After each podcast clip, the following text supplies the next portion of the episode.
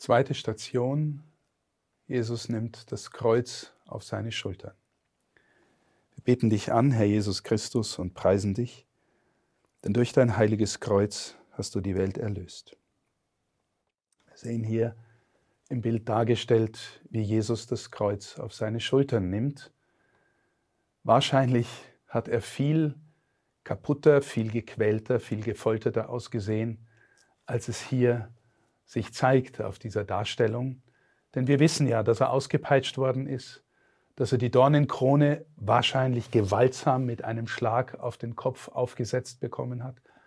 Wahrscheinlich geht er auch nicht in dieser Gewandung, sondern eher in dem Rest seiner, seines Gewandes, womöglich das auch schon mehr oder weniger in Lumpen war. Wahrscheinlich, wenn er in einem antiken Kerker war, hat er auch äh, Ungeziefer, womöglich sogar Kot an sich gehabt. Er war alles andere als eine schöne Erscheinung, vielmehr ein fürchterlich gequälter Mann, der hier sein Kreuz auf sich nimmt. Wir haben dieses Wort in unserer Sprache spiritualisiert. Jemand nimmt sein Kreuz auf sich. Wenn jemand leidet, dann sagt er, das ist mein Kreuz, das ich zu tragen habe. Manchmal banalisieren wir es auch, wenn ich irgendwie ähm, eine Kleinigkeit erleide und dann sage, ja, das ist halt mein Kreuz oder sowas. Ne? Meine Nachbarin ärgert mich oder solche Dinge. In der Antike, das sehen wir hier, bedeutete sein Kreuz auf sich nehmen, zu seiner Hinrichtung gehen. Und zwar, nochmal gesagt, zur grausamsten Hinrichtungsform, die die antike Welt zu bieten hatte. Er nimmt sein Kreuz auf sich. Er trägt das Folterwerkzeug selber bis zum Ende. Wahrscheinlich wird er dabei auch gejagt und getrieben und ausgepeitscht. Und die Menge, die johlende Menge steht daneben und versucht zu verstehen oder zu begreifen oder sich an diesem Geschehen aufzugeilen, was da passiert. Er nimmt sein Kreuz auf sich. Was bedeutet es für uns, wenn wir sagen, er nimmt das Kreuz auf sich? Liebe Gläubige, wenn wir glauben, was Jesus getan hat, dass er das in völliger Freiheit getan hat und dass er es in gewisser Weise für uns getan hat, dann besteht für uns die Möglichkeit, jedes Kreuz, das wir tragen, jedes Leid, das wir tragen, von ihm innerlich mittragen zu lassen. Und so dem Ganzen vielleicht auch etwas abgewinnen zu können. Ich bin der Überzeugung, dass seit Jesus sein Kreuz getragen und auf sich genommen hat, kein Leid mehr in dieser Welt sinnlos sein muss. Auch wenn unfassbar viel passiert, wo wir sagen, hier ist so viel sinnloses Leid. Wenn es stimmt, was wir glauben, dass er der gerechteste von allen war, dann hat der gerechteste von allen das größte Unrecht erlitten. Und wenn es die Möglichkeit gibt, sich damit zu verbinden, dann wird auch das Unrecht, das wir erleiden, oder die Qual, die wir erleiden, oder den Spott, den Hohn, die Demütigung, die wir erleiden, wenn wir es mit ihm verbinden, auch irgendwie mit seiner Gegenwart erfüllt und bekommt von ihm her womöglich seinen Sinn.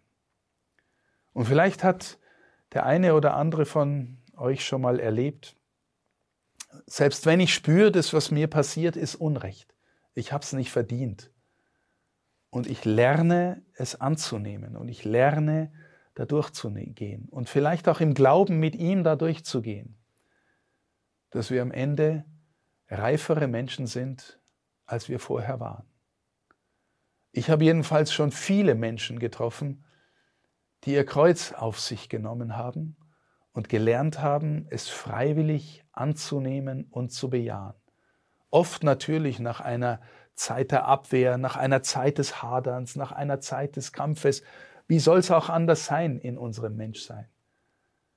Aber wenn es gelingt, aus der inneren Verbundenheit mit ihm, aus dem Gebet, das eigene Kreuz anzunehmen und dadurch zu gehen, dann werden wir im Grunde immer auch reifere Menschen, tiefere Menschen.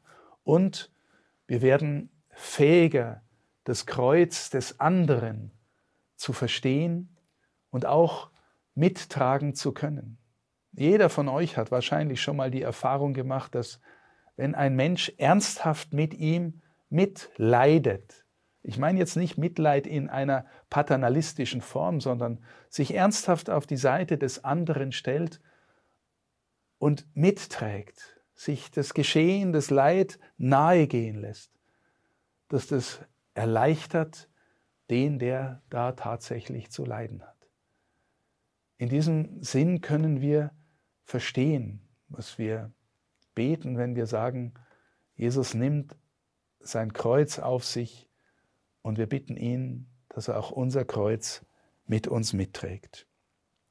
Gekreuzigter Herr Jesus Christus, erbarme dich über uns und über die ganze Welt. Vater unser im Himmel, geheiligt werde dein Name, dein Reich komme, dein Wille geschehe, wie im Himmel so auf Erden. Unser tägliches Brot gib uns heute und vergib uns unsere Schuld, wie auch wir vergeben unseren Schuldigern, und führe uns nicht in Versuchung, sondern erlöse uns von dem Bösen. Gegrüßet seist du, Maria, voll der Gnade, der Herr ist mit dir. Du bist gebenedeit unter den Frauen, und gebenedeit ist die Frucht deines Leibes, Jesus. Heilige Maria, Mutter Gottes, bitte für uns Sünder, jetzt und in der Stunde unseres Todes. Amen. Ehre sei dem Vater und dem Sohn und dem Heiligen Geist, wie im Anfang, so auch jetzt und alle Zeit und in Ewigkeit. Amen.